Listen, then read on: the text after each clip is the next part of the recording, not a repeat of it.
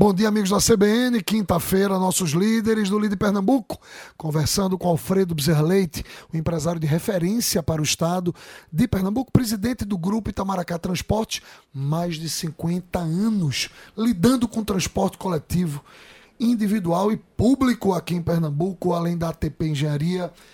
Alfredo, a gente ontem ficou de conversar hoje sobre o marco legal que está sendo desenhado para o transporte. Me fala como é que isso vai funcionar. Primeiro, é, voltando ao que nós colocamos ontem, tá? é que é a questão de, de, do financiamento do setor. Então, isso hoje a gente tem uma situação extremamente complexa no Brasil todo. Estados como São Paulo, que são estados ricos, é, já fazem o financiamento paralelo, quer dizer, você tem o usuário pagando, mas tem um subsídio direto tá, através do Estado para o setor de transporte. Então faz uma complementação tarifária através de uma tarifa técnica. Perfeito. Aqui em Pernambuco a gente não tinha esse, esse, esse aspecto é, considerado. Durante a pandemia, aí a gente tem que, por um dever de justiça, fazer esse registro.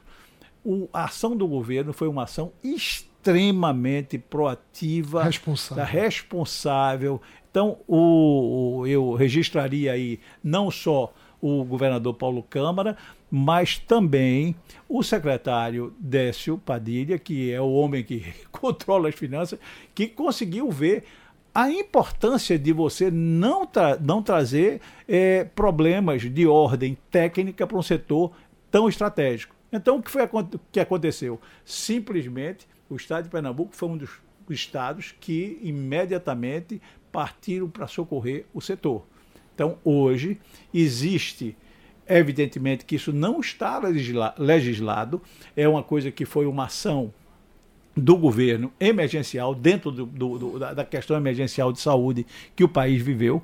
Então, foi uma decisão política no sentido de que fosse complementado o custeio do setor para que não fosse, que era muito simples para a gente. Rapaz, se não tem demanda, a gente ajusta a oferta e continua tudo apertado. Por quê? Porque em qualquer parte do mundo, o transporte coletivo, o transporte público, na hora do rush, é problema. Em Paris, Londres, qualquer lugar ninguém, todo mundo que está nos ouvindo aí, sabe, quem já foi lá fora, que quando chega no metrô às 6 horas da noite é lotado. É 6 horas da noite em qualquer lugar do mundo. Então, rush. Então, isso, se por acaso você agravasse essa situação de rush em Pernambuco, num momento de crise de saúde como a gente tinha, você traria um problema seríssimo que era o adensamento do setor num momento que você precisava de separação das Exatamente, pessoas. Você precisava esvaziar. Você precisava esvaziar. Então, é, isso daí fez com que, responsavelmente, o governo disse: olha, nós estamos. Tanto é que hoje o setor está operando com 100% de oferta e uma demanda de 70% aqui em Pernambuco. Esses 30% estão sendo cobertos pelo Estado. Então, esse é um, é um dever de justiça que eu preciso registrar a responsabilidade do governo com relação a esse momento que nós vivemos. Agora, para isso, a gente precisa pensar no futuro.